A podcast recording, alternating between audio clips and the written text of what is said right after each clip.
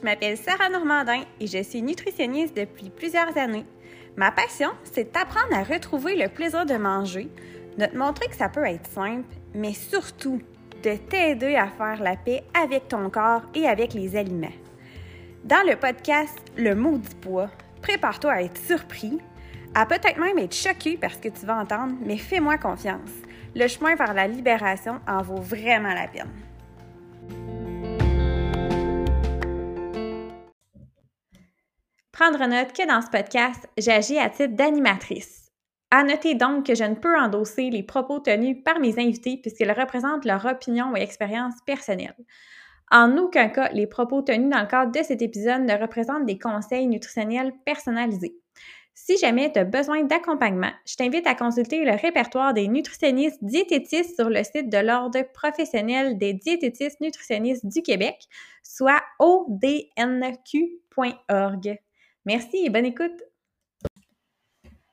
T'écoutes le podcast et tu te dis « Ah wow, ça, ça me parle, mais ich, j'y arriverai pas toute seule. J'ai vraiment besoin d'avoir un accompagnement personnalisé. » Bien, ça tombe bien parce que j'offre des consultations individuelles partout au Québec. Je t'invite sur mon Linktree sur Instagram ou mon Facebook ou encore sur mon site Internet pour en savoir plus. Salut tout le monde, bienvenue dans un nouvel épisode du podcast Le Maudit Poids. Aujourd'hui, je suis tellement heureuse. Je suis accompagnée de Nadia Tranche-Montagne, qu'on peut connaître sous le nom de La Tranche-Montagne sur les réseaux sociaux. Bonjour Nadia. Allô Sarah, comment ça va? ça va très bien, toi aussi? Oui, vraiment très très contente d'être là. Hey, merci tellement d'avoir accepté l'invitation. Je suis, je capote, là, je te suis euh, sur, ben, plus sur Instagram, un peu sur Facebook aussi, mais j'aime tellement ton contenu, là, parce que je vais en reparler, mais... Puis euh, je t'avais découvert aussi, euh, je t'avais découvert là? Non, je t'ai suivi avant ça. Tu avais passé au sommet euh, Faites la paix avec votre corps la deuxième oui. L'année passée. Puis tu avais fait une conférence sur la neutralité corporelle. J'avais adoré ton témoignage. Fait que voilà, je, je voulais le redire.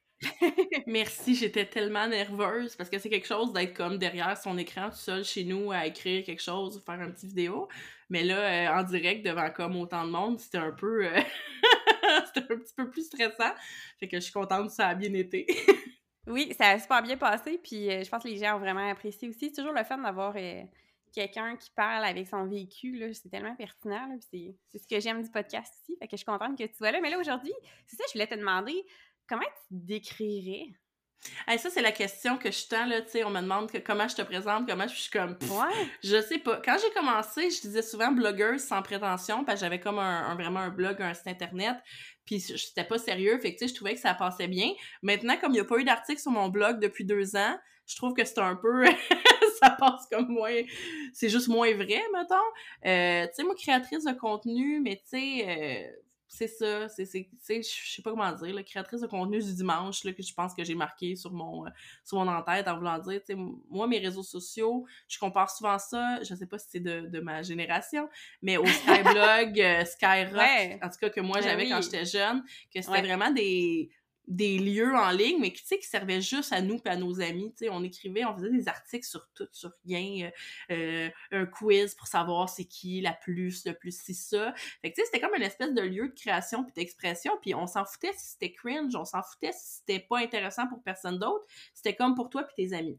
Puis j'essaie de comme garder ça avec mes réseaux sociaux. Fait que tu sais, je suis vraiment une personne privilégiée parce que moi, c'est pas mon travail. On, salue mon Skype qui fait boop, mais euh, c'est pas, mon, c'est pas mon travail dans le fond, tu sais. Euh, euh, les réseaux sociaux, ça reste comme pour moi un espace de jeu puis de création. Fait que j'essaie de rendre ça ludique, mais j'ai la chance d'avoir quand même plusieurs personnes qui sont embarquées dans l'aventure avec moi. Fait que c'est vraiment quelque chose que je trouve très, euh, parfois déstabilisant, mais je suis très choyée. Puis euh, c'est ça, j'ai une grande liberté de création. Fait que tu créatrice de contenu, mais c'est ça. Je, je, trouve que c'est juste assez vague, mais c'est en même temps, ça dit un peu ce que je fais. Ouais. Mais c'est pas nécessairement mon travail. En fait, c'est pas du tout mon travail. Puis ça, c'est quelque chose qui est important pour moi euh, que mes réseaux sociaux ne soient pas mon travail. Je sais que pour certaines personnes, l'idée de travailler sur les réseaux sociaux, c'est très cool, puis j'encourage vraiment ceux et celles euh, euh, pour qui c'est le travail. Mais moi, personnellement, c'est juste que dès l'instant où ça devient une obligation, puis quelque chose qui ramène de l'argent derrière, ben ça en fait quelque chose justement qui m'éloigne du plus premier, d'être un, lieu d'existoire, puis un lieu qui me fait du bien. Euh, en, gardant ça vraiment euh, plus pour moi, ben ça fait que j'ai pas d'obligation, je suis pas obligée de faire euh, s'il y a des mois où j'ai rien à dire, je publie rien pendant un mois, tu sais. j'ai pas cet aspect-là de dire mon loyer dépend de mes réseaux sociaux, euh, j'ai des j'ai des partenaires qui ont j'ai des ententes signées, tu sais, je, je veux pas cette pression là. Je trouve qu'on se met beaucoup de pression des fois sur les réseaux sociaux, puis en fait on en a tellement dans la vie en général la pression que je trouve que si on rajoute nos cette pression-là sur les réseaux sociaux, mais c'est juste too much. Puis moi, j'ai pas envie d'embarquer là-dedans. j'ai beaucoup d'autres choses dans la vie qui me pressent. Ouais, c'est ça. je comprends et respecte tout à fait ça. Puis en même temps, c'est la beauté de, de ton, tes réseaux sociaux aussi, c'est que tu partages beaucoup de, de toi, de vrai, de... J'adore ton contenu dans le sens que, tu sais, c'est je sais pas comment décrire ça, mais tu sais, à chaque fois, ça fait tellement du bien de te voir. Ben, premièrement, tu mets du vrai, tu mets du pas filtré, tu mets ce qu'il en est, la réalité, tu mets des photos euh, de toi en ce vêtement, tu mets, euh, qui sont pas toujours dans des positions, euh, flatteurs qu'on voit dans les, des fois sur les magazines ou dans d'autres types de réseaux sociaux, tu sais, c'est comme, voici moi, voici comment mon corps est de façon normale, tu fais du pole dance, tu mets tes vidéos, tu sais, autant tes succès que tes échecs, j'adore ça, tu sais, moi, l'authenticité de ton ton blog, c'est ça que j'adore, c'est ça qui fait du bien aux, femmes, je suis convaincue aussi. Là. Ah, c'est vraiment gentil. Puis tu sais, j'aspire à ça, à être aussi authentique puis que possible. Mais je dis souvent aux gens que reste que les réseaux sociaux, c'est comme c'est comme si je te donnais une, euh, un trou de serrure, tu sais, pour regarder dans ma vie. Fait que même si ce que tu vois, mettons, moi, euh, je, je sais pas que tu regardes ou je sais que tu regardes, mais tu sais, je, je m'en soucie pas trop, ben reste que moi, j'ai choisi l'angle, tu sais, où je te donne une petite fenêtre, ben l'angle que je te donne sur ma vie, c'est moi qui le choisis premièrement, puis de deux, ça reste que tu as euh, un centième, un millième de ma vie qui t'est accessible. Fait que même quelqu'un sur les réseaux sociaux qui te dit qu'il est authentique, tout ça, la réalité, c'est que on, tu sais, tu me connais, mais pas vraiment, tu sais.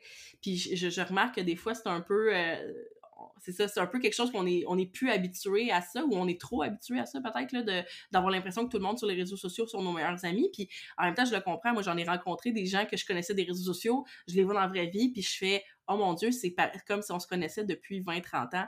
Fait que les, relations sur les réseaux sociaux, j'y crois à 100%.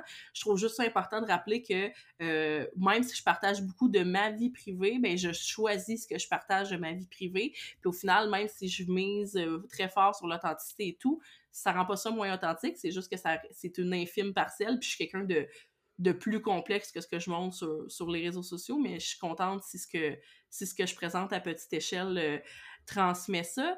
Puis pour ce qui est des photos, tu sais, on dit des photos pas éditées, tout ça, mais je pense que dans la vie, c'est important aussi de rappeler que, tu sais, j'avais dit à un moment donné, you can do both, tu peux faire les deux. Euh, parce que, tu sais, oui, j'ai des photos euh, non éditées, tu sais, souvent, la plupart de mes vidéos, moi, je prends pas le temps de me maquiller avant, je me peigne pas, je fais juste, j'ouvre la caméra, puis je pars. Mais je me suis payé aussi des séances boudoir où là, c'est l'inverse, tu sais.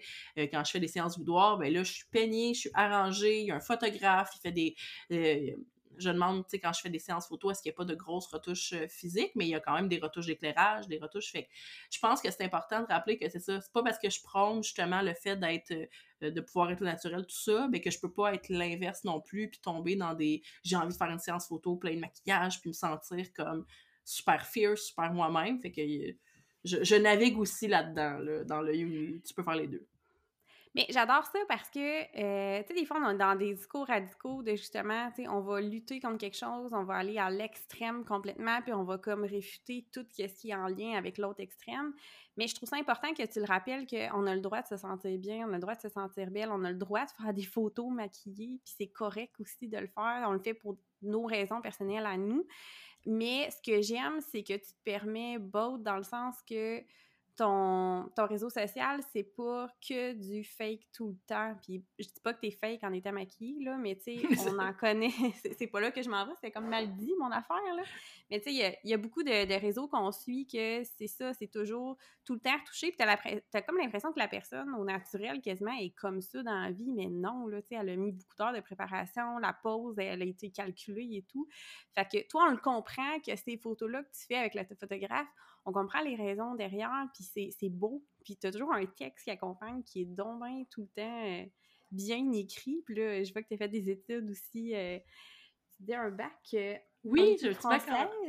Oui, j'ai un petit bac en études françaises, j'ai un bac en lettres. Euh, écoute, c'est très beau sur mon mur. Euh, c'est très beau diplôme encadré. Ah, non, mais on te lit, puis je sais pas, on dirait que c'est comme des petits poèmes qu'on lit à chaque fois. Tu sais, je lis tes affaires, je suis comme, ah, c'est tellement bien dit, le mot est bien choisi, puis c'est ça. Ce que tu veux dire, on, le comprend super bien, puis ça accompagne vraiment bien tes types de photos. Fait que j'aime qu'on retrouve de tout, puis oui, tu as le droit t'as le droit de, te sentir belle, t'as le droit de mettre des vêtements qui te font sentir bien, t'as le droit de te coiffer, te maquiller comme tu veux, mais t'as le droit aussi de, euh, d'être assis dans le divan, puis euh, de pas être maquillé, puis de prendre une photo que oui, ton corps, c'est normal, qu'il soit pas toujours parfait, bien placé en tout temps, tu sais. Fait que je trouve que c'est un message qui est important, puis qu'on voit pas assez sur les réseaux sociaux, ou en tout cas, des fois, c'est pas de que je voudrais.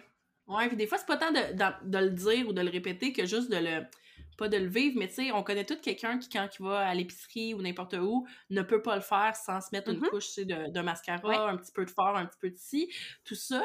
Puis la réalité, c'est que sur les réseaux sociaux, c'est un peu cette réalité-là euh, répliquée ou même des fois exacerbée, c'est de dire, j'en connais des gens qui ne peuvent pas faire une publication, même si ça, tu sais, euh, sans se maquiller avant, ah, je vais faire une vidéo, vont s'arranger pour. Puis c'est correct, c'est un exercice artistique, c'est juste que quand ça devient une obligation, puis une pression, une performance euh, de normes, ah ben là, moi je suis tout le temps, tu sais, euh, ils m'ont juste vu maquiller, fait que je suis obligée de me maquiller cette fois-ci aussi, ben on se met une espèce de pression qui devient malsaine de de l'image et ça même si ce qu'on dit va dans l'autre sens tu sais. Fait que je pense que des fois c'est toujours de faire euh, marcher les bottines avec les babines euh, c'est facile de dire des choses mais des fois on s'en rend puis c'est pas c'est pas du tout une accusation envers personne on s'en rend même pas compte que nos ajustements peuvent aller dans l'autre sens tu sais. Ah, soyez vous-même, soyez, soyez bien, puis au final, ben, tu sais, tu mets 53 fils, tu retouches, tu enlèves du... Puis tu réalises même pas que ça, ça tu sais, il y a une espèce de, de clash entre les deux. Mais les réseaux sociaux nous ont habitués à ça, à ce clash-là, tu sais, à des, des personnes qui sont justement constamment dans l'image, tout ça. Fait que c'est une nouvelle réalité. Puis autant que j'adore les réseaux sociaux, on s'entend, je serais bien mal placée de dire que j'ai ça. Autant que j'adore les réseaux sociaux, autant que je suis consciente de tous les défis puis les enjeux que ça l'emmène au niveau de l'image corporelle.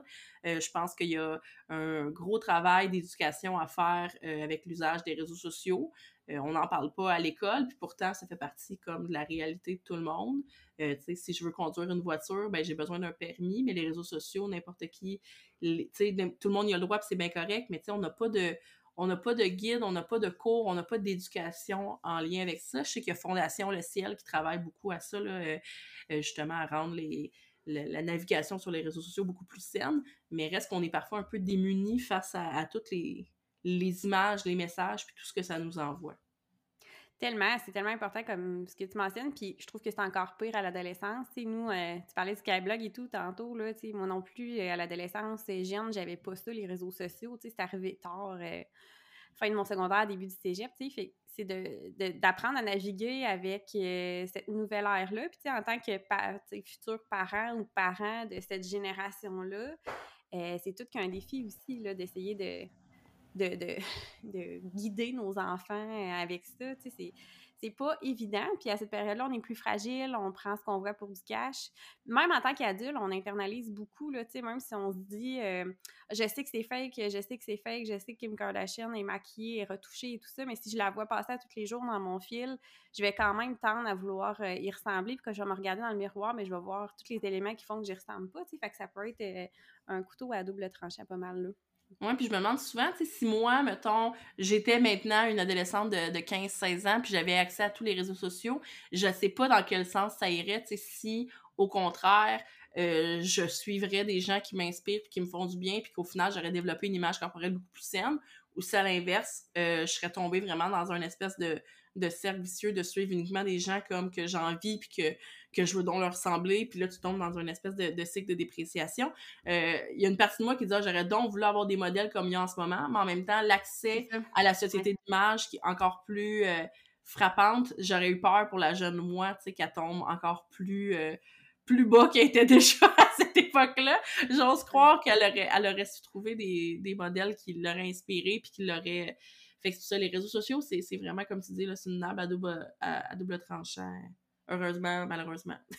ouais, mais c'est vrai, c'est un bon point que tu amènes parce que, euh, tu sais, recul d'une couple d'années, il n'y en avait pas tant que ça des modèles inspirants, tu sais, qui, qui, qui, qui était hors de la maudite norme sociale de minceur euh, standard de beauté, tu sais, alors que là, sur les réseaux, ça nous donne cet accès-là à plein de comptes qui nous font du bien, dont le tien, tu sais, qui font euh, du bien, qui, qui montrent la diversité, qui montrent, euh, puis qui parlent aussi, qui dénoncent des choses, là, tu sais, t'en parles souvent aussi de ce qu'on va dénoncer. Tu avais fait un post, entre autres, que j'avais vraiment aimé sur... je les aime tous, en tout cas. Mais j'avais vraiment aimé je suis fan. Euh, tu, tu disais euh, faire de l'activité quand tu es une personne dans un corps gros. Euh, si tu fais pas d'activité physique ou t'en parles pas, ben là, on te le reproche. Mais si tu fais de l'activité physique puis que tu le montres, ben là, on te le reproche aussi. Puis là, on te juge. Puis je pense que tu reçu un commentaire justement sur le fait que tu devais faire plus de musculation pour tes bras, tes bras pour être capable de lever ton corps dans le pôle ou quoi que ce soit. Tu genre de conseils non sollicités. C'est comme, mais voyons, c'est vrai que c'est une contradiction qui existe puis qui est comme socialement un peu acceptée encore. Ouais, j'utilise beaucoup les expressions en anglais, là, je m'excuse, mais tu sais, c'est damn if you do, damn if you don't, là. Ouais, euh, C'est vraiment ça, tu existes dans un corps gros, c'est comme, en fait, t'as aucun moyen de t'en sortir, c'est euh, la seule manière qu'on te foute la paix, là, selon la société, c'est littéralement que tu, que tu maigrisses. C'est la seule solution, parce que sinon, peu importe ce que tu fais, on va trouver le moyen de retourner ça contre toi. Euh, tu manges une salade, bon, regarde la grosse qui essaye de manger sainement, euh, euh, ironique. Tu vas au McDo, peu importe si tu vas une fois par année, une fois par mois ou une fois par jamais, bon, ben, ça peut bien être gros d'avoir au McDo. tu sais, puis sur les réseaux sociaux, c'est encore plus flagrant parce que tu vois des personnes minces qui font des défis de regardez, je suis capable de manger un burger de chaque saveur au McDo, puis je grossis pas. Wow, bravo, bravo, bravo.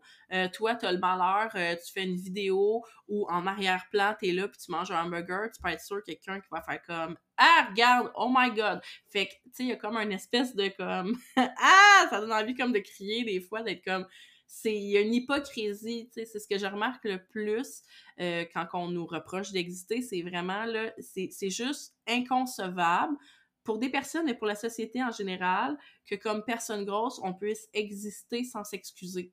C'est vraiment ça. C'est comme euh, tu fais la promotion, ouais, tu fais la promotion de l'obésité. Absolument pas. Je suis en train de lire un livre. Tu sais, je fais juste, je fais juste exister, mais le fait que on, on soit pas en train de dire désolé, euh, je t'assure, euh, je travaille à maigrir. Le fait qu'on soit pas constamment en recherche de minceur, ça va trigger quelque chose chez les gens. Euh, de manière vraiment comme viscérale. Je pense que ça vient du fait qu'on a dans notre société l'idée que la minceur est une valeur, puis ça, ça se voit partout. Euh, tu sais, on, le voit ne serait-ce que dans les tout ce qui est histoire d'amour, tout ça, tu sais, c'est de dire, même si c'est une histoire d'une jeune fille impopulaire, tout ça, ben au final c'est ah ben elle va finir avec le beau gars de l'école. OK, mais en quoi le fait que ce soit le beau gars de l'école le rend un meilleur gars que tous les autres gars de l'école, tu sais, il y a cette quête comme les personnages les qu'on nous voit à la télé tout ça, euh, puis dans la vie là, dès que tu es quelqu'un qui correspond aux normes de société, tu pars avec comme une longueur d'avance. Le ça vaut pour la minceur, là. Oui, oui. ça vaut évidemment pour la minceur, mais pour en général. La beauté en général aussi. Ouais, Exactement. C'est ce qui est complètement fou. C'est ce qui fait que. Euh, Puis ça, peut-être trigger warning là-dessus, mais j'avais, quand il y avait à un moment donné une euh, c'était quand la travailleuse du sexe, comment elle s'appelle, je me souviens plus de son nom, j'ai Marilyn, je suis pas sûre que c'est ça, était décédée. Puis les gens ils disaient c'est vraiment dommage, tu sais, qu'une aussi belle femme, euh, tu sais, soit faite tuer, tout ça. Puis j'étais comme, j'ai regardé les commentaires dans cette optique-là de une belle femme, c'est terrible, tu sais. Puis là, tu te rends compte que les gens sont comme ah, c'est si triste, c'était une si, on l'entend souvent, c'était une si jolie fille, tu sais, c'était une si belle femme, tu t'es comme, en quoi si elle avait été une moins belle femme, en guillemets, selon les normes, son, sa mort, son meurtre, peu importe, ce qui arrive dans n'importe quelle situation, serait moins terrible, tu sais. C'est, on associe vraiment quelque chose de, d'hyper euh, valorisant à correspondre aux normes autant de poids que de beauté. Euh, puis, puis c'est triste, parce qu'au final, le fait que je sois une plus belle ou une plus mince personne ne fait absolument pas de moi une meilleure personne. Ça se reflète dans toutes les sphères de la, la société. Si tu vas passer une entrevue, ben probablement qu'à compétence égale, euh, si la personne qui a passé l'entrevue a été plus physiquement attirée vers une personne, elle va être, elle, va être plus facilement euh, en train à l'engager, tu sais. Euh, quand tu fais des postes, ne serait-ce que des, des, emplois qui sont avec du public, en communication, n'importe quoi, ben une personne qui paraît bien, ah, ben c'est donc plus tentant de... Fait que, tu sais, on est vraiment dans une société de l'image très, très ancrée, c'est ce qui est dur à, à déconstruire, puis c'est ce qui fait que moi, je crois fortement que euh, tu sais, je, je, suis contente quand on me dit qu'on aime ce que je fais, c'est très gentil, mais je pense que seul, il n'y a aucune d'entre nous, aucun d'entre nous qui pourrait faire quoi que ce soit. Je pense que ce qui fait la différence dans notre génération, c'est le pouvoir de la représentation euh, constante et multiple. C'est le fait que c'est pas moi, Nadia Tranche-Montagne, qui a des réseaux sociaux. C'est le fait que si tu vas sur les réseaux sociaux, tu es capable de trouver plein de comptes de personnes qui te ressemblent, qui sont différentes des normes de la société. Puis là, soudainement, on t'offre quelque chose que tu n'as jamais eu dans ta vie, c'est le droit de te reconnaître dans l'espace public. Puis ça, ça a une valeur tellement forte, puis tellement euh, empowering dans une vie. Euh, de, de, grandir en pouvant se reconnaître. Puis c'est ce que je pense échappe à bien des gens, cette importance-là. Quand on voit une petite sirène qui devient, tu sais, qui soudainement, c'est une femme noire qui joue, on t'enlève pas à toi comme personne blanche quelque chose, on offre quelque chose que tu as toujours eu à une autre communauté, à d'autres personnes dans la société. Mais quand on est des personnes privilégiées en société, puis je m'inclus là-dedans, je suis quand même une, femme blanche privilégiée, ben quand on nous enlève quelque chose, on, se sent comme attaqué, alors qu'en réalité, on fait juste élargir On fait juste élargir le cercle des personnes qui ont le droit à ces privilèges-là. Fait que, tu sais, de dire euh, euh, à la télé, soudainement, quand j'ouvre ma télé puis je vois des personnes qui me ressemblent, ben, soudainement, ça, ça rentre un peu dans ma tête euh, indirectement et volontairement que si quelqu'un à la télé existe, euh, joue un rôle, tout ça, quand je vois des, il y en a malheureusement encore trop peu, mais tu sais, quand je vois une Debbie Lynch White, quand je vois des, des séries qui emmènent des personnes taille plus, puis que ce soit pas uniquement parce qu'elles sont taille plus, que ce soit pas non pour faire un rôle euh, spécifique, là, ouais, c'est ça. Exactement, que ce soit pas encore les, les, les, répétitions des stéréotypes, là, mais quand je vois des personnes, tu sais, être représentées qui me ressemblent, ben ça valide aussi mon, mon sentiment que j'ai le droit d'exister, puis je pense que ça, c'est quelque chose de tellement important à à, normaliser et à, grandir. Il n'y aura jamais trop de représentation. Ah, tellement d'accord. Ça en prend, ça prend de la diversité, puis ça prend autant des gens qui font de la représentation que des gens qui sensibilisent sur le sujet, que des professionnels de la santé qui vont dans l'espace public puis qui en parlent. Tu sais, je pense à Dr Benoît Arsenault, oh my God. Euh, qui on l'aime, on l'aime, on l'aime, on l'aime, on l'aime, on l'aime, Benoît! Je pense que j'ai fait ma déclaration d'amour à chaque podcast, là, c'est l'enfer. Mais, tu sais, c'est important, puis c'est aussi de dire, ça t'est arrivé à un moment donné des gens qui disent « Ah, mais moi, j'aime pas, euh, tu sais, la manière dont cette personne-là passe son message », puis c'est de dire euh, moi, je pense que si c'est fait dans le respect, là, évidemment, on n'est toutes pas pour les insultes et tout ça, mais le fait qu'il y ait des différentes approches puis que les messages soient partagés de tellement de manières, ça fait aussi partie de la représentation parce que euh, il y a sûrement des gens, en fait, c'est sûr, c'est sûr à 100% qu'il y a des gens qui vont me trouver euh, fatigante, too much, tu sais, que je rejoindrai pas et c'est normal puis c'est correct faut arrêter de le prendre personnel, ça aussi. Après ça, il faut, faut, faire un petit cours d'éducation sur le fait que tu n'es pas obligé de m'écrire en DM pour me le dire, mais c'est normal que... c'est ça. Les conseils, non, c'est juste m'écrire ah, j'aime pas ce que tu fais ben super tant mieux pour toi non, non, mais, tu sais pourquoi? Pourquoi l'écrire pourquoi l'écrire? Mais tu sais le fait que si toi c'est plus une approche justement de euh, t'as besoin de plus de scientifique tu sais que quand justement un Benoît que tu vas lire que soudainement va comme démystifier des trucs des trucs plus au niveau scientifique ah ben super au contraire il y a des ben pas au contraire mais plutôt dans la même ligne tu as des nutritionnistes ben là qui vont t'expliquer un peu le rapport avec l'alimentation le corps tout ça des organismes comme équilibre après ça ben tu as des personnes comme nous peu importe comment on se qualifie, activiste, militante, créatrice de contenu, qui, elles, vont y aller plus de l'expérience personnelle. Puis moi, j'avais parlé avec euh, Marie-Lou Morin, euh, nutritionniste et, amie de mon cœur, qui m'avait dit à un moment donné, parce que moi, j'ai toujours tendance à gros syndrome de l'imposteur, puis à me diminuer. Elle avait dit, tu sais, euh, moi, j'ai peut-être un, bagage professionnel, mais j'ai pas le bagage personnel. Ça, c'est toi qui l'as. Fait que, tu sais, on, on, a chacune une expertise, c'est juste pas la même l'expertise de ton expérience personnelle, c'est toi qui l'as, c'est pas moi, mais l'expertise de nutritionniste, c'est moi qui l'ai. Puis depuis ce temps-là, euh, grâce à elle d'ailleurs, j'ai commencé mes études en travail social, puis c'est tellement quelque chose qu'on nous répète. Euh, oui! Je pas, oui, l'approche l'approche passée à partenaire, tu sais, j'ai enseigné ça cette semaine, j'ai dit ça me fait tellement penser à ça là, mais c'est valide puis c'est tellement vrai puis sais, moi, avec mes clientes en one-on-one, euh, tu sais, on, on, va jaser de tout ce qui est côté euh, scientifique, les recommandations, tout ça, puis on va démystifier les croyances, on va dire pourquoi tu n'as pas le contrôle sur le, mot du chiffre, sur la balance, qu'est-ce qui rentre en ligne de compte et tout ça.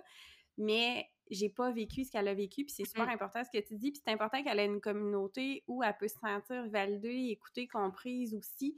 Puis c'est là que votre rôle est important parce que euh, c'est pas nécessairement dans leur entourage immédiat qu'ils vont avoir accès à ça.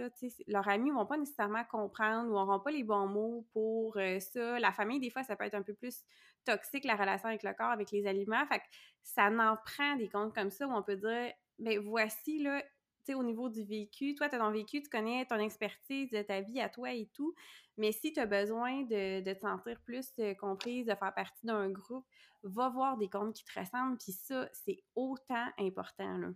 Mais je pense pour ça qu'on s'entend aussi bien, les nutritionnistes et les créateurs de contenu. On est comme, let's work hand in hand. On travaille main dans la main. Mais tu sais, c'est tellement vrai, c'est tellement ça.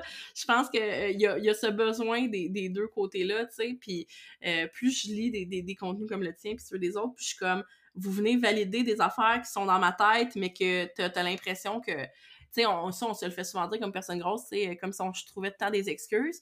Mais quand quelqu'un vient le mettre en, en mots, euh, tu sais, justement d'une expertise professionnelle, c'est tellement validant, c'est tellement libérateur.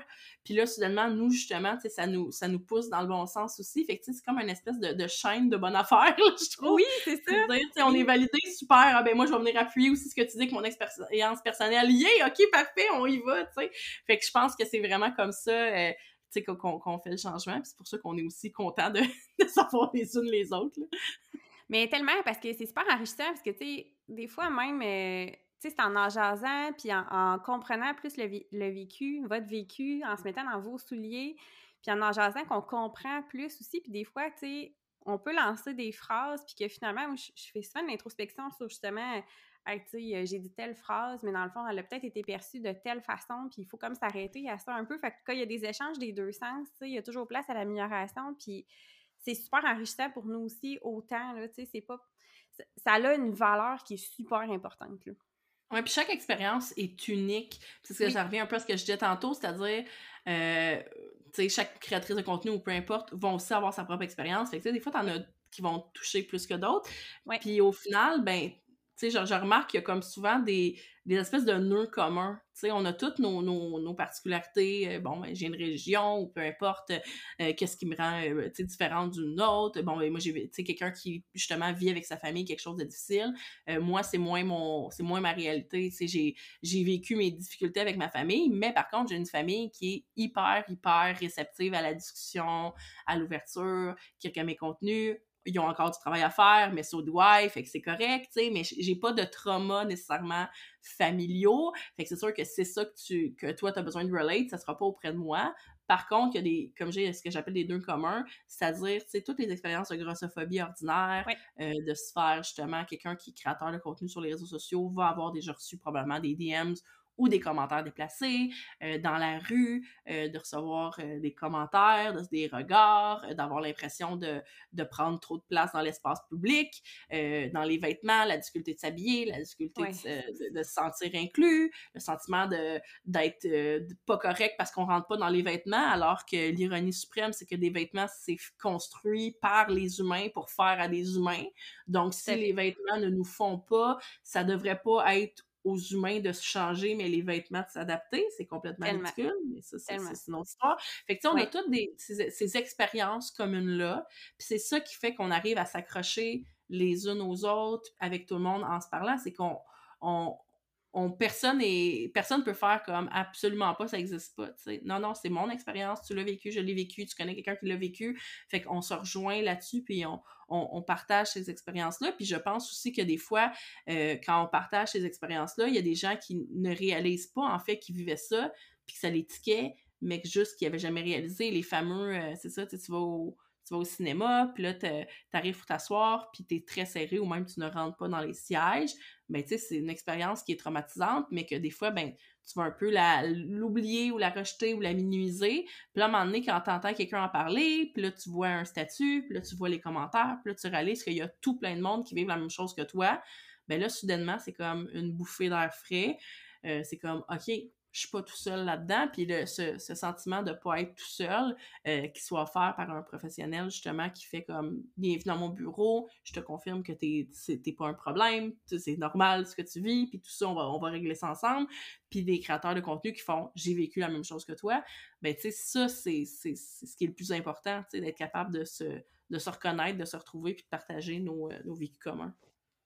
Tellement. Puis, euh, tu sais, j'ai beaucoup de clientes aussi qui n'osent pas en parler euh, à leur entourage ou qui n'osent pas. Euh, tu sais, je prends l'exemple de la chaise, là, s'ils vont lever, puis ils vont avoir honte, puis ils vont se dire que c'est de leur faute parce que la société leur a dit qu'il y, avait le contrôle sur leur poids. Fait que là, ils arrivent dans mon bureau un peu avec cette optique-là de dire, ben c'est de ma faute si je suis pas capable de perdre du poids. Puis là, j'ai de la culpabilité puis de la honte par rapport à ça. Fait que juste d'entendre que ben, t'es pas la seule à vivre ça, qui rentre pas dans les chaises, puis c'est pas toi le problème, c'est les chaises le problème qui sont pas adaptées, puis c'est pas toi qui est pas correct, finalement, ça fait tellement du bien, puis c'est tellement important aussi, là, fait que oui, ça, je, je, je, seconde complètement. Tristement, tu sais, tout n'est. Tu sais, moi, je, souvent, surtout en lien avec la famille, mais tu sais, mets tes limites. J'ai beau dire, mais tu sais, mettez vos limites, mais en même temps, c'est pas vrai que c'est toujours facile à faire. Puis surtout, ben c'est pas tous les espaces qui sont des safe space pour le faire, tu sais. Quand t'as grandi dans une famille où dès 7, 8, 9, 10 ans, euh, tes parents, un de tes parents, t'as commencé à faire Weight Watcher, c'est sûr que ta relation avec ton corps est brisée, mais probablement que la sienne avec leur propre corps est brisée aussi, tu sais. Fait après ça, quand toi, tu fais un travail sur toi, puis que là, tu comprends des trucs, tu démythifies des trucs, ben si t'arrives justement avec une personne qui, elle, a même intégré ces choses-là, puis qui veut pas tes a transmises, t'as beau lui dire, regarde, je j'ai compris des choses, laisse-moi te partager. Des fois, c'est pris comme une attaque. Fait que, tu sais, c'est difficile parce qu'il y, y, a un travail à faire sur soi, mais aussi de lâcher prise parfois sur, euh, sur ce que je peux faire, puis les jusqu'où je peux aller, puis des, tu sais, de dire, ben garde, j'aime ça aller dans ma famille à Noël, mais quand je vais, je fais des crises d'anxiété parce que je sais que je repars de là avec mille et un commentaires sur mon apparence, mille et un. Fait que souvent, c'est des, des petits deuils aussi à faire ou des limites à imposer qui sont loin d'être faciles à mettre qui me valent la peine d'être mises, mais qui demandent des, des, sacrifices carrément des fois, puis que c'est difficile de dire euh, désolé, je viendrai pas au party parce que tant que vous n'êtes pas capable de ne pas me parler de mon corps, je n'irai pas, tu sais. C'est rough, c'est difficile, c'est c'est euh, ben ma mère, c'est mon père, j'ai pas c'est quelqu'un tellement important dans ma vie, j'ai pas coupé. Fait que là des fois on fait des compromis, bon ben est-ce que j'y vais puis j'accepte que pour 24 heures, je, je me bloque à ça ou je, je me prépare mentalement face à ça il y a des, des choix et des compromis à faire, mais il n'y a, pas de, a pas de solution unique. J'aimerais ça dire à tout le mmh. monde, euh, non. c'est simple, tu t'arrives, tu mets ton pied à terre, puis tu fais non, on n'en parle pas, puis tout le monde fait comme, OK, parfait. Euh, moi, dans ma famille, ça a marché, d'être comme un jour de faire comme, écoutez, euh, j'étais comme voici mon processus, voici mon histoire. Puis même plus indirectement, je pense que ma famille me suit sur mes réseaux sociaux, fait que quand je parle de mon histoire, mais ça finit par semer des petites graines. Puis au fil du temps, moi je vois une évolution incroyable, mais il y a une ouverture à ça. puis malheureusement, quand l'ouverture n'est pas là, tu ne peux pas la forcer. Puis ça vaut pour ta famille, tes proches, mais ça vaut aussi pour les réseaux sociaux. Euh, moi, au début, je, je, répondais à tous les commentaires parce que je pensais que je pouvais faire changer tout le monde mmh. d'idée. Puis je me suis on rendu compte. de même. on commence tout de même, comme Warrior Syndrome. on veut tout comme changer le monde. on se rend compte à un moment donné que ça, ça sert à rien parce que de un, toi, tu te brûles, fait que tu n'as plus envie. L'autre personne, elle a un sentiment de satisfaction parce qu'elle vient piquer ou toi, ça te fait mal, mais elle, ça ne demande pas d'énergie ni d'effort. Puis au final, ben, tu sais, tu n'as plus le temps ni l'énergie pour ce qui te faisait réellement du bien. Euh, quand je bloque ou je supprime des commentaires, je reçois des fois des messages de bon, ben ça y est, on peut plus rien dire ou tu me donnes raison parce que tu me bloques, mais euh, à aucun moment le fait de me respecter puis de mettre mes limites, ça te donne ça te donne quelque chose. Toi, ça te donne rien. Moi, ça me donne la paix d'esprit puis ça me fait du bien puis ça me donne mon safe space. Toi, va vivre ta vie ailleurs, c'est pas mon problème. C'est ça. Mais c'est difficile parce que des fois, c'est juste comme bon, OK, il n'y a pas d'ouverture, je mets fin ça là. Mais des fois, on a l'impression d'être un peu dans le tort en faisant ça, puis ça oui. dans tous les types de relations. Là. On a l'impression d'être dans le tort en mettant une fin, surtout quand c'est vraiment bloquer quelqu'un, euh, un, un ami qu'on arrête de répondre, qu'on supprime son téléphone, on se sent comme dégueulasse de faire ça. Mais des fois, c'est comme nécessaire pour sa survie, pour son bien-être, de, de, faire ça. Mais c'est dur, c'est culpabilisant, puis surtout, mais quand on est des êtres le moindrement sensibles, c'est pas toujours quelque chose qui émotionnellement euh, se fait euh, se fait bien, mais j'encourage fortement lentement d'établir ses limites. sur les réseaux sociaux, surtout, je trouve que c'est ce qui change grandement la game parce que j'en ai eu des soirées à pleurer parce que j'avais eu des échanges toxiques, des quelqu'un qui, qui m'insultait, tout ça, puis moi j'essayais de le faire changer d'idée. Mais au final, euh, quand il s'agit de mon corps, de ma personne, de mon bien-être, tu n'as pas d'opinion ou d'idée à avoir sur moi. Ah, mais je suis pas d'accord. Si tu n'es pas d'accord, tu me respectes pas. Puis si tu me respectes pas, tu n'as pas ta place ici. C'est aussi simple que ça. On parle pas d'un débat de société, on parle de mon corps. quand tu m'insultes, c'est mon corps, c'est ma personne. J'ai pas de compromis à faire là-dessus. Mais oui, c'est challengeant. Bien, c'est challengeant parce que même en étant une personne dans un corps qui correspond aux normes de la société, de la norme de minceur, norme de beauté, c'est difficile de mettre ses limites, puis c'est difficile de s'affirmer. Fait qu'imagine si en plus on a toute euh, cette pression sociale-là qui vient avec, si déjà tu viens avec euh, avoir l'impression de ne pas avoir le droit d'exister parce que ton corps ne euh, fait pas la job, mais ben, de, là, on te demande en plus de t'affirmer devant ces gens-là c'est pas évident, là. C'est pas évident à la base, mais déjà, c'est pas tout le monde. Puis encore là, chaque personne est différente, mais tu sais, j'en ai des clientes que l'estime de soi est pas assez forte pour être capable de s'affirmer. Puis on, on, accorde tellement d'importance à ce que les autres vont penser, de quoi je vais avoir l'air, tu sais, si je fais ci, si je fais ça. Puis là, ça vient nous ronger à l'intérieur. Fait que c'est ça prend, euh, tu sais, il faut être solide quand même pour être capable de faire ça. Ça demande un méchant courage d'être capable de le faire, mettre ses limites, tu sais, mais ça vaut tellement la peine, là, tu sais, comme vraiment, ça, jamais on, va le dire assez. Mais oui, c'est quelque chose qui est, difficile à faire, puis ça dépend toujours de l'entourage aussi. Ça peut être des amis, ça peut être au travail, des collègues de travail, ça peut être la famille, mais de mettre ses limites, c'est vraiment pas évident. Puis oui, des fois, il faut se retirer complètement d'une situation parce que ça... Tu sais, des fois, on a comme l'impression qu'on va être capable de de faire changer d'avis les gens. Là, au début, c'est souvent ça qui se passe. on apprend des nouvelles informations, on acquiert des connaissances sur euh, Ah, OK, j'ai appris que finalement, tu sais, euh, j'ai pas le contrôle sur mon poids, euh, il y a telle, telle chose qui rentre en ligne de compte, etc. Puis là, je suis toute contente, puis j'arrive devant ma famille, puis je veux leur expliquer ça. C'est arrivé à quelques-unes de mes clientes à dire Hey, tu sais, je fais ce processus-là, c'est vraiment cool. Puis là, ils se font challenger, puis ils sont pas encore assez solides dans leur nouvelle nouvelles connaissances parce que les vieilles croyances sont encore là. Puis là, ça, les remet tellement en question, ça les détruit complètement. Tu sais, fait que c'est pas facile à faire. C'est tout qu'un. Mais je, pense qu'il faut retenir qu'on peut pas. On peut pas contrôler ce que les autres pensent. Puis s'ils changent pas d'avis, c'est pas de ta faute, dans le fond. C'est parce que quand tu te donnes comme défi de faire changer l'autre d'avis, ça te donne l'impression qu'il faut que tu sois équipé comme hyper solide. Puis, tu sais, mon début, je me rappelle, quand j'avais des interactions, j'avais tout le temps peur de me faire corner, tu sais, d'être pogné dans un coin puis de pas savoir quoi répondre parce que là, soudainement, j'allais donner raison à l'autre personne. Fait que ça, c'est une pression énorme que tu te mets, que tu vas dans ta famille ou n'importe où. Si tu vas dans l'objectif de faire switcher complètement à un 180 aux personnes, ben là, c'est comme si tu t'imposes le devoir d'être assez informé, outillé puis solide pour faire ça.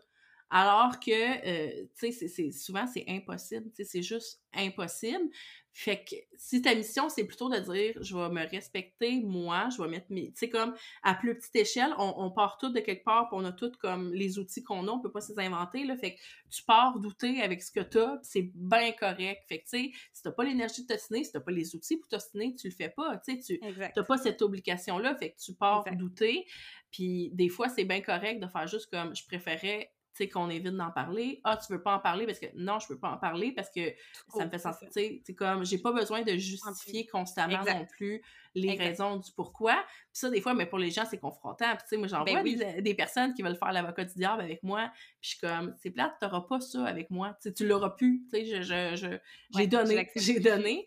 Puis ça m'enlève tellement de pression de plus sentir que je dois constamment être... à euh, avec mille et un outils. Puis je l'ai vécu quand j'ai été, dans le fond, euh, à un moment donné, j'avais fait un, statut sur quand Pierre Morin avait sorti sa compagnie de maillots de bain. Euh, pour tous les corps, mais que ça arrêtait avec large au Simon, parce que ça, s'appelait hors norme, tu sais.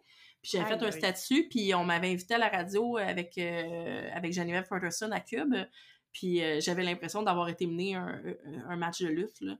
Ah, wow, je ben, c'est cube, c'est québécois, c'est bon, c'est mes propos, là, mais euh, tu sais, c'est des, veux, pas, c'est des gens qui sont là pour te challenge. Ils sont pas là pour justement te valider tout ça. Ils sont là pour vraiment aller chercher la discussion, puis le rare, puis les, tu sais, l'espèce de soulèvement de, de, de passion. fait que, tu sais, j'avais été là, puis c'était vraiment l'idée de OK, tu me dis ça, mais moi, je te dis ça. J'avais l'impression de jouer une partie de, de cartes, tu sais, d'être comme OK, mais moi, je te mets un 2, OK, moi, je te mets un 4, OK, parfait, je te mets un 7.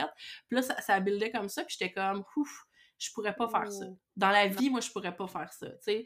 Euh, j'étais comme soulagée, je m'en étais bien sortie, mais tu sais, j'avais senti qu'il avait fallu euh, ça m'a beaucoup préparé pour la suite ensuite quand j'ai eu à faire d'autres trucs, de me demander c'est qui mon interlocuteur, pourquoi il y a ce, ce projet-là, c'est quoi le but du projet, puis c'est comme à quoi ça mène. Euh, quand j'ai participé, j'ai fait Ami Télé, euh, ça se demande pas à des personnes grosses. Ben le but, c'était de démystifier la réalité puis le vécu des personnes grosses et toute la stigmatisation qu'ils vivent. Fait que je savais que j'allais là, puis que les questions allaient être dans un but de montrer notre réalité, puis de, que ce soit positif. Euh, quand j'ai... C'est ça. Mais tu sais, il y, a des fois, il y, en a que c'est comme euh, t'hésites un peu, tu sais, 24 heures, la presse, quand on fait des articles de, de journaux, ben ça, c'est parce que tu parles à, un journaliste, mais après ça, lui, il prend tes propos, mais il va en prendre de deux, trois autres personnes, puis tu sais pas à quoi va ressembler le résultat final. Fait que des fois, tu vois le résultat final, t'es comme, yeah, c'est vraiment positif et simple. Des fois, tu vois le résultat final, puis tu fais, euh, ils ont voulu donner les deux côtés de la médaille, mais au final, ça fait très euh, spécialistes versus des personnes grosses qui chialent pour se donner des excuses. Fait que, tu sais, j'apprends, mais ça, ça fait partie de, d'un peu la réalité des, des personnes qui euh, s'expriment euh, publiquement. Il faut savoir des fois un peu dealer avec cette réalité-là de qu'est-ce qui sert à être dans un travail d'allié, puis qu'est-ce qui sert plutôt à alimenter un espèce de faux débat public, tu sais. Parce que s'il n'y a pas de débat public sur mon existence, ma validité, tu sais, puis je, je, je m'adonnerai pas à ça. C'est tellement bien dit. Moi, je, je me suis pratiquée. Non, mais tu vas dire avec le temps. Puis il y a ça aussi, tu sais, je, je, suis vraiment quelqu'un de chanceuse. J'ai une capacité à, m'exprimer. J'ai étudié en théâtre, tout ça. Fait que, tu sais, ça vient avec euh, une capacité d'improvisation puis, puis de langage.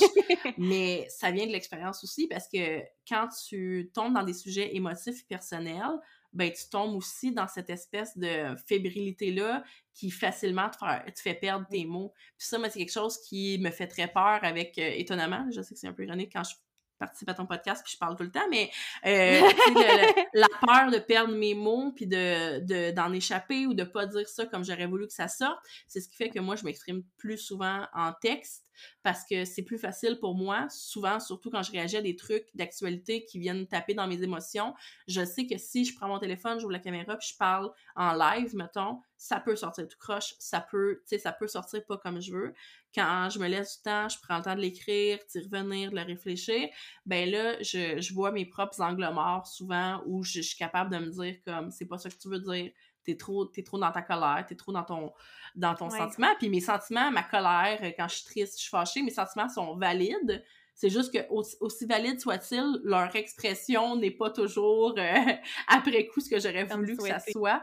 Fait que l'expérience me donne ça aussi. Tu sais, oui, de refuser euh, des fois de participer à des trucs que je sais, hum, je suis pas sûre que c'est pour comme quelque chose qui va vraiment à mon sens, mais aussi, ben, j'ai plus une facilité j'ai trouvé au fil du temps des mots puis des, des, manières de formuler vraiment ce que je veux dire, ne serait-ce que grossophobie. Ben, même quand j'ai commencé, c'est pas un mot qui est dans mon vocabulaire. Tu sais, quand, quand j'ai commencé à écrire sur des blogs, euh, c'était plus euh, général, un peu acceptation, bien-être, puis c'était pas non plus j'ai la solution, c'était comme je, je, parle de mon expérience. Puis là, tu découvres des concepts comme la grossophobie, euh, euh, puis même mes études en, travail social me nourrissent énormément à ces fins-là, parce que là, soudainement, tous des concepts viennent cliquer les uns avec les autres, mais ça, euh, c'est pas un pas un livre que je prends, que je lis qui me donne tout ça, c'est juste le, temps, mais c'est de, de, longue haleine. Puis c'est ce qui fait aussi que des fois, quand les gens me disent « Oh mon Dieu, j'aimerais ça, tu sais, être à ton niveau, quoi que ce soit », ben on a toute une expérience différente, mais tu ne serait-ce que moi, ça fait un peu partie de, mon travail dans le travail social ou peu importe, mais aussi de ce que je fais sur les réseaux sociaux. Fait c'est normal que j'ai un, langage, puis une certaine, tu juste euh, le lien avec mon corps. J'ai fait du théâtre, j'ai fait de l'improvisation. Mon outil de, travail ou d'étude pendant mm-hmm. plusieurs années a été mon corps. Fait que c'est normal que j'ai une connexion qui soit un peu plus développée que quelqu'un, euh, justement, qui, aurait vécu dans une famille qui, toute son enfance, l'a chémé sur son physique, qui après ça fait un travail, euh, tu sais, où il n'est pas en lien avec son corps, tout ça. Fait que c'est normal que j'ai une aisance relative à ça, qui vient de mon bagage, qui vient de ma personnalité, qui vient de tout plein d'affaires. Fait que ça revient à ce que je disais tantôt, là, on part chacun d'une place différente, puis on, respecte chacun nos étapes puis nos zones de confort. C'est ce qui fait que si moi je fais un boudoir, si moi je me mets en maillot sur la plage, ça veut pas dire que toi c'est ton objectif ultime. T'as pas besoin dans ta vie de faire du boudoir ou d'être en maillot. T'as pas besoin d'aller là. Si pour toi, présentement, là, tu taillis profondément à chaque fois que tu croises un miroir, euh, ton travail de déconstruction est peut-être plus à ce niveau-là. De commencer par dire, ben, je m'installe un miroir plein pied chez nous, puis au début, quand je croise le reflet, ben, ça me choque, ça m'énerve, tout ça, mais au fil du temps, à force de le croiser tous les jours, ça finit par devenir comme un peu plus doux, un peu plus une habitude, puis au fil du temps, sans m'en rendre compte, ben j'apprivoise mon image.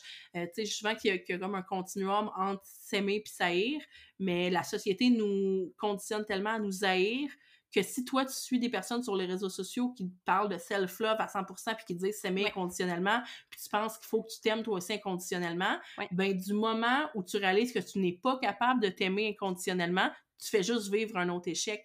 Puis je pense que mm-hmm. c'est important de... Euh, de normaliser ça aussi, que le body positive, c'est sain, mais ça l'a emmené une pression autre que celle de l'image, c'est-à-dire la pression de s'aimer malgré son image. Mais c'est pas vrai euh, quand on saillit profondément, qu'on peut du jour au lendemain commencer à s'aimer. Il y a toute une zone grise entre les deux euh, qui va de juste euh, se respecter, s'apprivoiser, se regarder. Il y a quelque chose de beaucoup plus basique qui existe entre les deux. Puis s'aimer, c'est plus pour moi un idéal qu'un réel objectif. Je, je respecte les personnes qui disent qu'elles s'aiment à 100%. J'avoue que moi, j'y crois pas particulièrement. Je pense qu'on est tous des personnes avec des complexes puis des flaws, puis on, on, apprend à vivre avec, puis à dealer avec, puis on, s'améliore. Mais s'aimer inconditionnellement, c'est vraiment une charge, une pression énorme à se mettre. Là. C'est pas vrai. Je pense pas que personne euh, peut dire qu'il aime à 100% toutes les parties de son corps. les accepter, les aimer, ça peut peut-être être deux choses, là, mais de tout aimer, on, c'est comme les qualités, les défauts, tu sais, personne, il y a personne qui n'a pas de défauts dans la vie, tu sais, on apprend à vivre avec, puis c'est correct qu'on les accepte, mais il y a comme tout un monde entre les deux, tu sais, puis euh, c'est super intéressant ce que tu mentionnes aussi, puis de là, le concept de neutralité corporelle qui a émergé, parce que, tu sais, au départ, c'était comme, oh, wow, body positif, puis là, sais, on commence à en parler à nos clientes, puis là, c'est comme, ouais, mais toi, là, t'as jamais vécu ce que j'ai vécu, t'es privilégié, t'es dans un corps mince, puis là, t'es en train de me dire qu'il faut que j'accepte mon corps, puis qu'en plus, je l'aime, puis que j'aime toutes les parties, t'es comme, mais non, ça fait pas de sens? Ben non, en effet, ça fait pas de sens. Tu sais, c'est comme, euh, OK, on est allé dans un extrême, mais on peut-tu juste apprendre à, comme, cohabiter avec ce corps-là sans le détester, puis à reconnaître, euh, ben, qui nous permet de faire finalement un peu de là la neutralité corporelle, tu sais, que juste réapprendre à se reconnecter, puis arrêter de le détester, puis arrêter de penser qu'il n'est pas correct. Tu sais, je pense qu'il y a comme toute une nuance entre les deux à faire. Puis si vous vous aimez à 100%, ben tant mieux pour vous, là, tu sais, c'est pas ça qui est négatif non plus, mais effectivement, c'est que ça met encore une maudite pression. Euh, tu sais, la pression, on a déjà de partout, mais là, puis c'est encore attaché à l'apparence, tu sais, parce que s'aimer, pour moi, c'est tellement plus que d'aimer juste son corps, tu sais, on, on est plus qu'un corps, finalement, là. Ouais, puis tu sais, souvent, ah, tu sais, j'aimerais ça, je sais pas comment dire, mais tu sais, les gens vont faire des espèces de compliments ou de ah, j'aimerais ça être belle comme toi, que ce soit. Puis la vérité, c'est que je peux pas dire que je me trouve particulièrement belle, tu sais, je, me trouve, je me trouve bien correcte, là, mais je veux dire, je peux, c'est pas, quand je me regarde sur mes photos puis que je, fais des trucs, c'est la première pensée que j'ai, c'est pas oh my god, euh, je, je suis donc bien belle. Souvent, c'est plus, euh, oh mon dieu, je, je sais pas comment dire, je, je, suis badass ou je suis fière de l'avoir faite. Oui, euh, J'avais parlé à un moment donné, je sais plus où, où on m'avait demandé, tu sais, si tu faisais encore du théâtre, c'est quoi le rôle que tu aimerais décrocher? Puis je disais qu'à une époque, moi, ça aurait été de faire une, tu sais, mettons une Juliette, là, je voulais être le personnage féminin central qu'un gars tripe dessus, puis waouh! Tu sais, je voulais être ça, je voulais être désirée, je voulais être belle et tout. Puis maintenant, tu me poses la même question, puis la réalité, c'est que je veux plus de validation à travers ce qui est mon corps, mais plutôt comment comment je me sens à travers mon corps. Quand je regarde une photo, c'est pas wow comme ce que je vois est beau autant que comment ça me fait sentir. Pour moi, c'est ça qui est important. Euh, puis tu sais, j'expérimente avec ça encore à ce jour. Tu sais, j'ai les cheveux bruns, j'ai une couette blonde. C'est pas je suis pas genre où je trouve ça comme c'est pas une idée de beauté c'est vraiment une idée j'ai pas d'autre mot que badass j'ai envie de sortir de mes zones de confort de trouver des petites expériences qui m'empower comme ça j'ai envie de faire comme euh, tu sais moi j'avais toujours dit que je voulais pas de tatou sur les bras ben tu sais on est on est dans un podcast vous voyez pas mais tu sais j'ai des tatous sur les bras je suis comme ça me fait sentir quelque chose que je pensais pas que je pouvais vivre tu sais. Je me sens tellement empower je me sens badass puis je me dis la, jeune Nadia, 16 ans, a pensé que ce qu'elle voulait, c'est être vraiment la validation. Moi, j'étais très dans la validation du regard, euh, surtout du regard masculin à l'époque. J'étais vraiment là-dedans de chercher l'approbation puis tout ça. Puis maintenant, je réalise que c'est pas ça. C'est vraiment ce que j'aurais voulu, c'est me sentir comme regarder la Nadia d'aujourd'hui puis faire t'es hot, mais tu sais, pas physiquement, juste comme you go girl, tu sais, tu l'as, you got this. Puis il y, a quelque chose là-dedans que je trouve tellement satisfaisant à explorer puis à découvrir, de dire c'est beaucoup plus moi par rapport à moi que moi par rapport à mon image ou mon image par rapport à ce que les autres en pensent. Je, je, je, suis vraiment dans une phase de ma vie où je carbure beaucoup à ces expériences-là. Qu'est-ce que je suis capable de faire? Puis c'est dans la lignée de la neutralité corporelle. Présentement, à ce moment, qu'est-ce que mon corps me permet de faire? Euh, parce que, anyway, là, mon corps, présentement, il est comme il est. Fait que dans les 10 prochaines secondes, dans les 10 prochaines minutes, mois, je, je peux pas le changer. Fait que je, pourquoi attendre le changement pour comme le reconnaître comme valide? T'es comme t'es présentement, euh, t'étais comme t'étais il y a 10 euh, ans, puis tu seras comme tu seras dans 10 ans, puis c'est correct. Euh, ça vaut pour des moments dans le temps, mais ça vaut aussi pour des bonnes puis des mauvaises journées. C'est juste de reconnaître que ta personne dans toutes ses facettes est valide. Fait que tes, tes, tes mauvaises journées ne définissent pas, mais tes bonnes non plus, mais au final, t'es aussi valide dans tes mauvaises que dans des bonnes. Tu t'es une multiplicité euh, d'expériences, de facettes, puis tout ça est valide. C'est juste que quand tu as tes mauvaises journées, ben d'arrêter de penser que cette journée-là, c'est c'est comme c'est ça qui me définit. Non, aujourd'hui, je me sens, tu sais, on en vit tous des journées où tu es comme Oh my god, aujourd'hui c'est tough. Euh, tu, te fais identifier sur une photo sur Facebook, tu te vois sur un angle que tu n'avais jamais vu avant, puis là, soudainement, tu es comme Oh my god, c'est vraiment ça que j'ai l'air vu de derrière, puis là, es comme tu tombes dans une espèce de spirale. Euh, on le vit tous, puis je pense qu'on va tous continuer à le vivre, mais c'est juste de déconstruire la pensée première, de dire bon, ce que je vois, ça m'a surpris. Euh, je dois encore apprivoiser mon image. Par contre, euh, ça me rend pas moins valide, ça me rend pas moins bonne comme personne c'est correct, j'accepte le, tu sais, comme laisse, euh, laisse entrer le feeling d'inconfort qui vient avec ça. Puis éventuellement, tu vas te familiariser. Puis c'est ça, souvent quand les gens disent, ah, moi, me faire prendre en photo, j'aime pas ça, tout ça. Je sais que c'est un exercice confrontant, mais pour moi, vraiment, euh, d'être en contact avec son image, c'est dans des petites choses comme ça que ça fait toute la différence. C'est-à-dire, si toute ta vie, tu refuses d'être dans des photos, c'est normal que la fois que tu reçoives une photo, là, tu remarques tous les petits détails. Par contre, euh, moi, c'est la réalité en étant sur les réseaux sociaux, puis en ayant 99% de mon contenu qui est selfie là. Euh, ça fait que je suis constamment. mais non, mais je, je suis constamment confrontée à mon image, mais encore là, je le suis de manière dont consciente et volontaire parce que c'est moi qui prends les photos, c'est moi qui prends les, euh, les, les, images. Fait que quand je fais des vidéos, justement, euh, n'importe quoi, télé, peu importe, ben, ah, là, soudainement, whoop là, je m'étais jamais vue sur cet angle-là, mais tu sais, j'ai cette chance-là d'expérimenter comme divers médiums qui me permettent de me voir différemment, puis ce qui fait que la fois d'après, mais ben, quand je me vois, même si c'est pareil comme la première fois, ben j'ai plus l'effet de choc ou l'effet de à me regarder à travers mes petites lunettes de la société qui me font voir le moindre de mes imperfections. Mais c'est pas pas tout le monde qui vit ça, puis c'est normal aussi. Fait que se comparer aux personnes sur les réseaux sociaux, pour moi, c'est très euh, très factice parce qu'on a des on a des privilèges que les autres ont pas, à mon avis. Euh, on pas qu'on parle qu'une longueur d'avance, mais on, expérimente avec notre image, c'est sûr qu'on en développe une certaine familiarité euh, que quelqu'un qui, jamais, qui se prend jamais en photo a pas. Fait que, quand quelqu'un me dit Ah, j'aimerais ça être comme toi, ben on n'a pas la même vie on n'a pas la même expérience. Ça me rend en aucun cas meilleur que toi, là. C'est pas du tout ça. C'est juste que voici l'étendue de mes privilèges. Maintenant, prends le temps de regarder tes propres bagages, puis comme de te dire hum, c'est peut-être normal que moi, j'ai pas j'ai pas cette capacité là de, de, faire une introspection sur de déconstruction même de mes pensées. Tu sais moi je veux pas comme on se fait plusieurs fois je le plug là mais j'étudie en travail social euh, je m'équipe de très nombreux outils pour une future pratique mais pour une propre déconstruction. Tu sais je, je, je, suis équipée euh, pour mieux comprendre les procédés dans la société, comment ça fonctionne, euh, tu sais, justement, toutes les, les stigmatisations systémiques. Je, je comprends, j'ai une, une compréhension nouvelle de ça ce qui n'est pas le cas de tout le monde. Fait que, tu sais, comme vraiment, c'est ce qui fait que moi, je rappelle souvent l'importance de l'indulgence puis la bienveillance. C'est vraiment ça qui fait toute la différence, c'est d'être indulgent. C'est ce qui va t'emmener à te respecter aussi. Puis si tu as ces deux choses-là dans ton bagage, l'indulgence puis le respect, ben déjà là, tu pars avec une maudite longueur d'avance pour le reste de pour le reste de ton processus.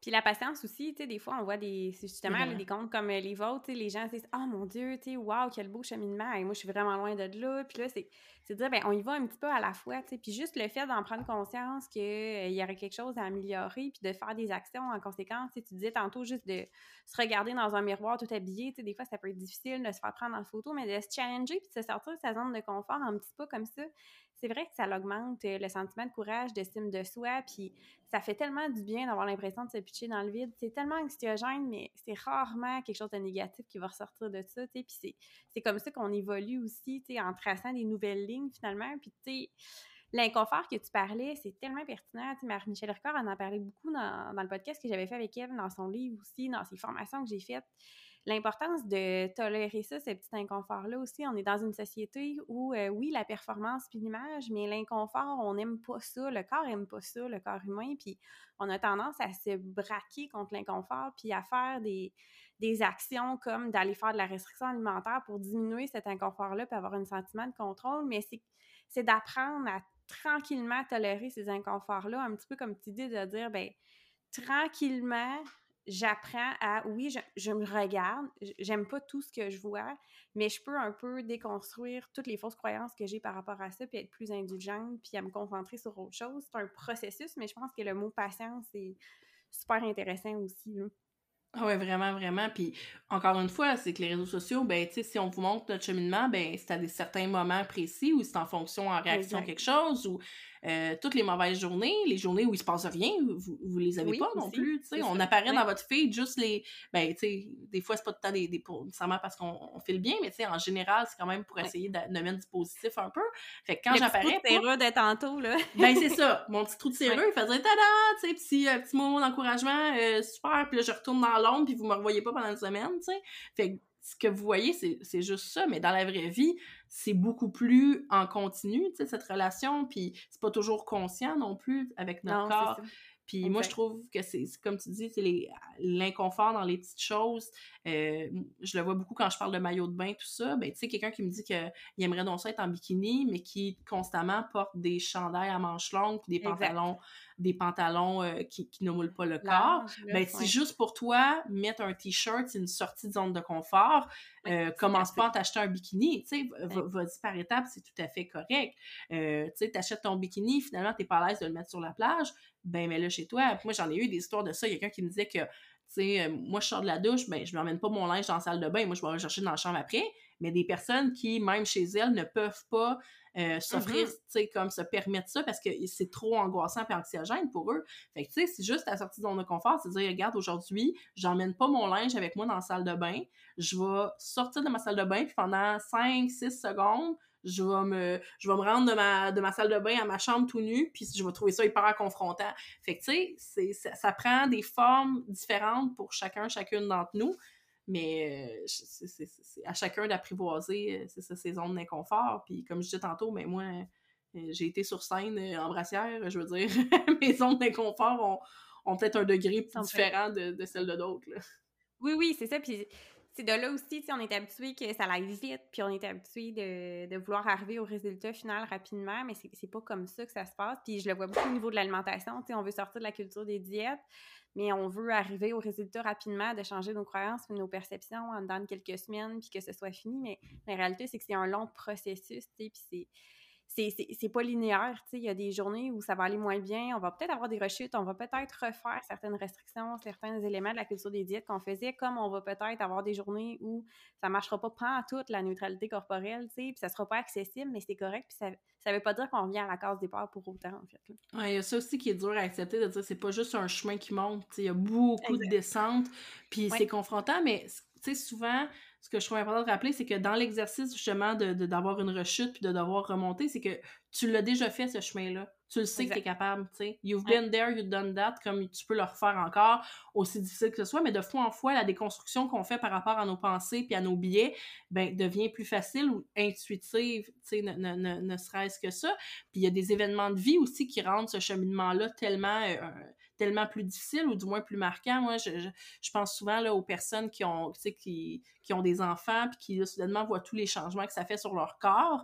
Ben, c'est normal dans une société qui te fait croire qu'il y a un corps euh, t'as le corps euh, d'avant, puis après ça, t'as le corps de euh, maternité, puis après ça, ben, t'as le corps qui va revenir au corps d'avant.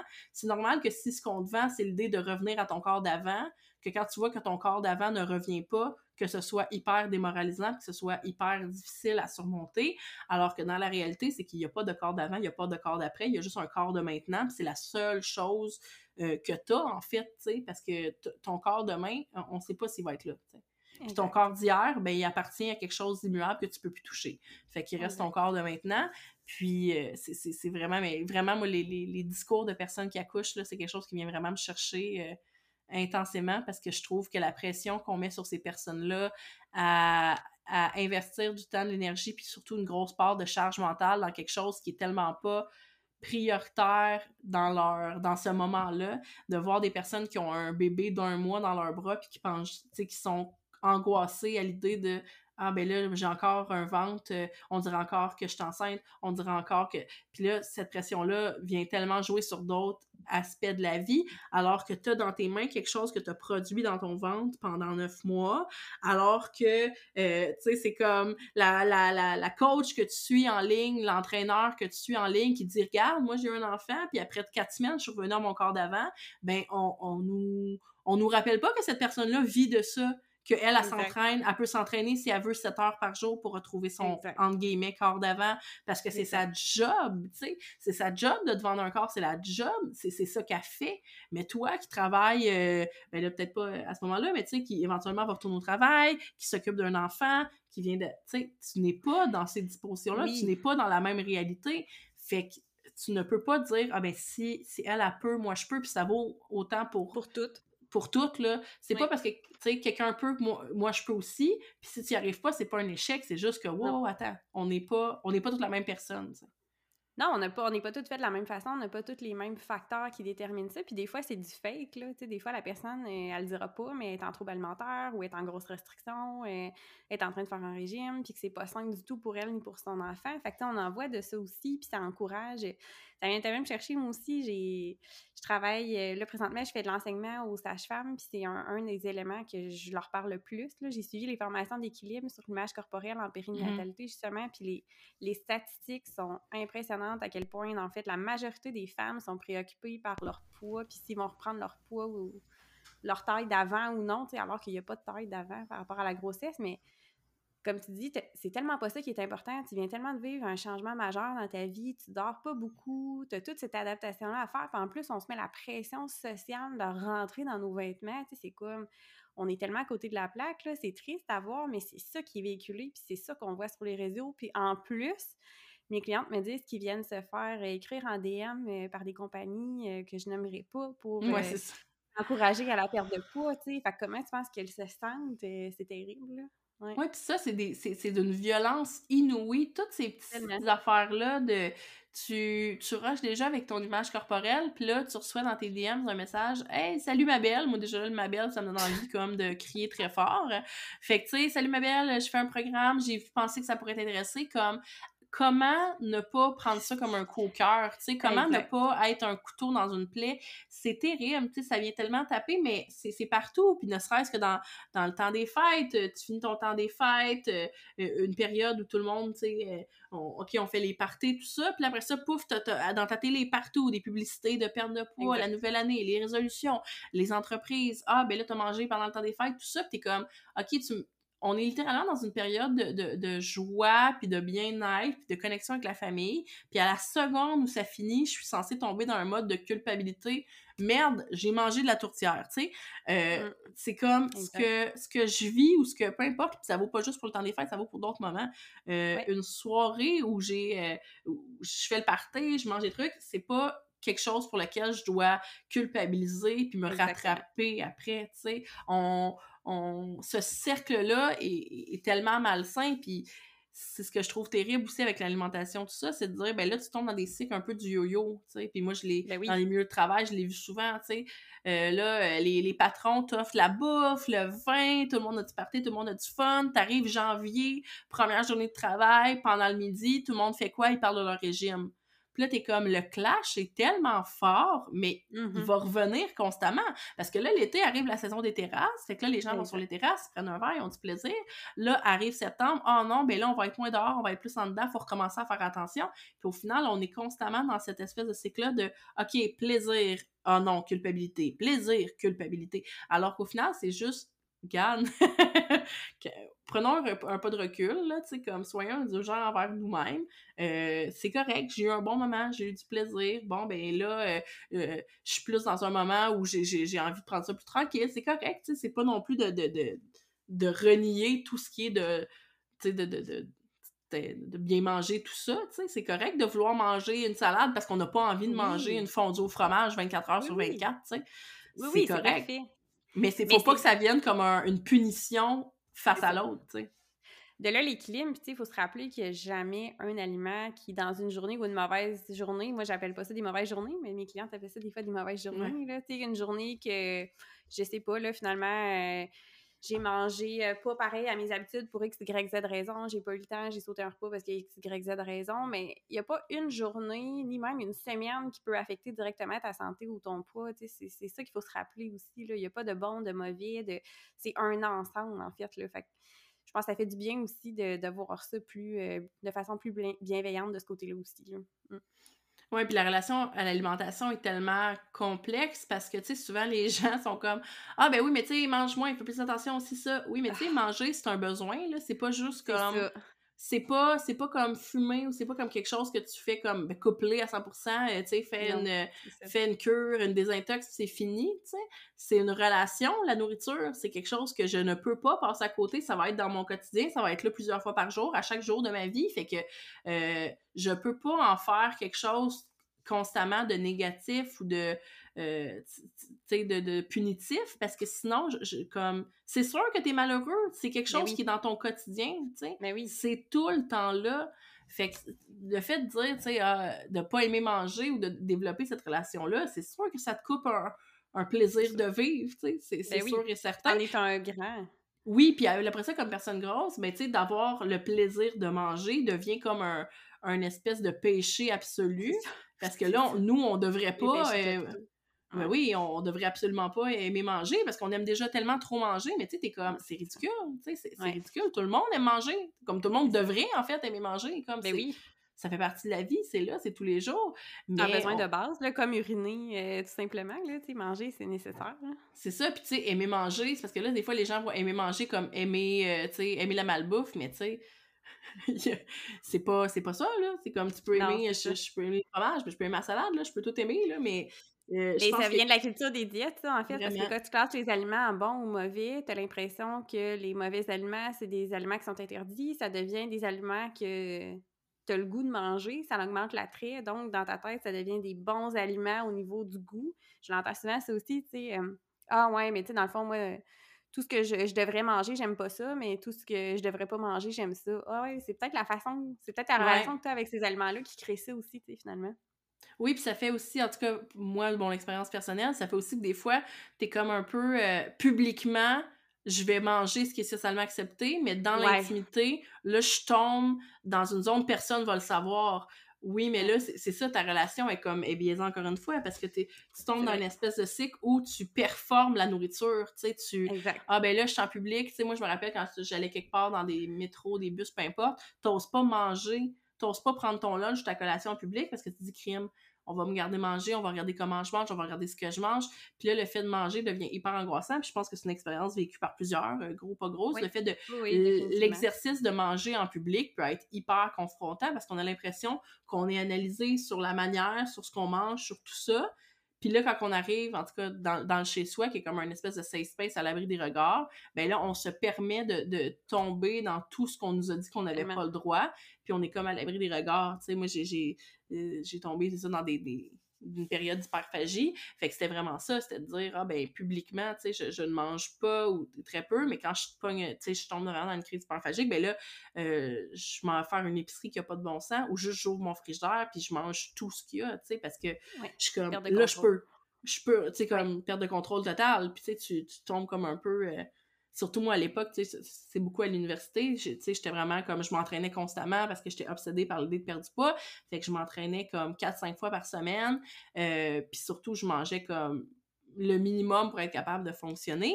Euh, ben, le minimum, je me rappelle que moi, j'étais pas très riche à l'époque, fait que, je m'achetais un pain, puis des tranches de fromage, comme, puis c'était comme, c'est ça, ben, aujourd'hui, je vais manger comme un sandwich au fromage, puis ça va être ça, C'est comme, puis là, tu développes une espèce de, de, de, ça, de, de relation malsaine avec ton corps puis avec la nourriture. Puis les deux sont intimement, intimement liés. Puis c'est ça. Mais là, si à un moment donné, justement, il arrivait, surtout quand il arrivait un événement, quelque chose qui venait me, me shaker un peu, ben si je vivais une déception amoureuse, si je vivais une chicane, ben là, soudainement, tu vas à l'épicerie, à la commande à l'auto, puis là, soudainement, tu ouvres ton frigidaire, puis tu tombes, tu sais, Puis après ça, tu pleures, tu sais, parce que t'as l'impression que t'es comme, oh non, tu sais, je me suis, je me suis laissé tomber, je me suis nanana. Puis là, t'es... Tout ça, c'est comme, Ouah! Tu sais, encore une fois, tellement malsain. C'est tellement malsain, puis c'est ce qui fait qu'il est tellement important qu'on parle des troubles alimentaires, puis du fait que c'est pas seulement les personnes minces qui peuvent avoir des troubles alimentaires. Tu sais, ça, c'est encore une conception. Euh, non très, très, très, très, très euh, socialement accepté que c'est seulement euh, anorexie égale personne, euh, personne mince qui vont ah, de suite, alors que c'est beaucoup plus complexe que ça. Ouais, c'est ça. Et l'hyperphagie, comme tu nommais, c'est vraiment un trouble alimentaire, c'est vraiment un trouble chimiquement parlant dans le cerveau. Il y a un débalancement qui est là, puis il y a des causes qui expliquent ça. C'est pas la motivation de la personne, c'est beaucoup plus fort que ça. C'est pas quelque chose qui est dans notre contrôle. C'est important de le mentionner, ça aussi. Là. Même si c'est pas un trouble alimentaire, des fois, juste avoir une mauvaise relation avec la nourriture fait qu'on on perd le contrôle, c'est, pas une question de motivation. Je l'entends tellement souvent, ça. Ah, mais là, je manque de motivation, clairement, je suis pas capable. Non, non, non, c'est pas ça le problème. C'est, c'est ton corps qui se rebelle, puis ton cerveau qui se rebelle contre ta façon de, vouloir euh, travailler avec ton corps, puis dans le fond d'être déconnecté, tu sais, mais c'est pas de ta faute, là.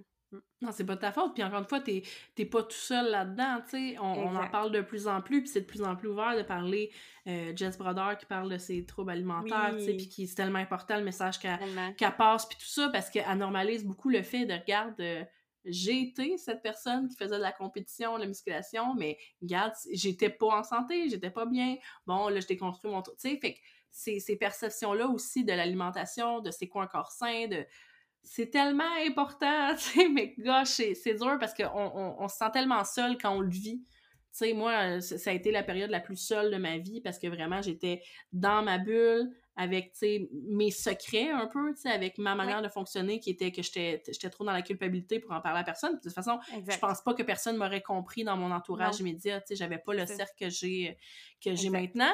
Puis pire que ça, c'est que si t'es quelqu'un qui, qui perd du poids à cause de ces trucs malsains-là, ben ce qu'on te dit quand même, c'est félicitations. Fait que ça, c'est complètement... Euh, ça vient jouer dans ton cerveau d'une manière inimaginable parce que là, tu te sens dégueulasse, tu files pas bien, euh, tu es constamment comme euh, on edge, mais on te dit félicitations, ça te va bien, tu as l'air en santé. Puis là, toutes les, les. Ton cerveau, il est comme. il, comprend pas, tu sais, il est comme. Euh, ah, ben, je dois faire, tu sais, ça doit être correct, je dois être sur le bon chemin de bord, alors que tu t'enlises. Tu t'enlises tellement, mais puis c'est pas de la faute des gens, tu sais, je culpabilise personne euh, qui, qui m'a dit ça à une époque ou qui l'a dit que ce soit. Qui est comme ça, là, malheureusement. On a... ben, de là, l'idée d'en parler puis de sensibiliser, tu sais, puis c'est de là qu'a émergé l'idée du podcast aussi, parce que j'étais tannée de voir justement des femmes dans mon bureau qui disaient se sentir seules puis qui avaient l'impression d'être les seules avec ça, tu sais, je me suis dit, il faut, faut casser des murs, il faut que les gens euh, sachent que ça existe, il faut que les gens sachent comment ça fonctionne, qu'ils sont pas toutes seules puis que c'est pas, pas de leur faute, là, finalement, là. C'est tellement, tellement important. Puis Équilibre en parle, le, le, le, fait de ne pas faire de commentaires. En fait, Équilibre en général, on les marierait. Équilibre, oui, on les adore. oui, Équilibre moi, là, c'est oui. oui, ben, c'est ça, c'est ça. Moi, simple, simple, simple, là, mais je veux dire, c'est tellement important ce qu'ils font. Puis la campagne, justement, le, le post en commentaire, pour moi, c'est tellement la base. C'est quelque chose qui est dur parce que, euh, tu sais, je le vis même dans ma famille cette année, euh, des commentaires sur le poids. Euh, puis que moi, j'essaie juste de dire, je sais que ça part d'une bonne intention des deux côtés. La personne qui perd du poids voulait en perdre. La personne qui commente la perte de poids, bon, c'est juste qu'il y a des enfants autour de la table qui entendent des adultes se complimenter sur leur perte de poids. Il y a des, tu sais, c'est tout ça, c'est toutes ces petites choses-là que je suis comme, c'est ça, c'est pour ça que c'est malsain, tu sais. C'est, tu sais, ah oui, mais tu sais, c'est une bonne intention, puis la personne, c'est volontaire, oui, mais là, si la personne, elle reprend du poids, tu sais, c'est comme, c'est tous les facteurs autres. OK, si la personne, elle reprend du poids, tu vas être là pour la complimenter encore. Exact. Est-ce qu'elle, comment elle va se sentir, finalement? Tu sais, c'est tout ça, c'est de dire, c'est juste, il y a tellement mille et une façons de parler à quelqu'un, de le complimenter, de, de, oh, de l'empowerer sans parler de poids puis d'apparence, tu sais. Euh, c'est ça fait pas moins du bien à une personne que tu lui dises comme Ah mon Dieu, ça, ça te va bien ce que tu portes aujourd'hui versus Ah, t'as l'air plus mince. Tu sais, comme il y a, y a, tellement un, un exercice, pis ça, c'est ce qui fait rire chaque fois qu'on dit qu'on peut plus rien dire. Je suis comme Ben, c'est pas qu'on peut plus rien dire, c'est juste que si vous n'avez pas l'originalité de dire autre chose, c'est exact. Je suis pas sûre que ce soit nous le problème. Tu sais, il y, a tellement d'autres manières de formuler, de complimenter, d'aborder certaines affaires. Euh, on peut plus rien dire, c'est juste, ben, ça se dit pas, tu sais. Je sais pas comment le dire autrement, ça, ça, ça manque de respect, tu sais. C'est-tu vraiment de dire, euh, ah, je sais pas comment le dire autrement, là, mais tu sais, c'est-tu vraiment si difficile que ça de demander aux gens de respecter les autres? Comme, c'est-tu vraiment si inconcevable que ça qu'on te demande?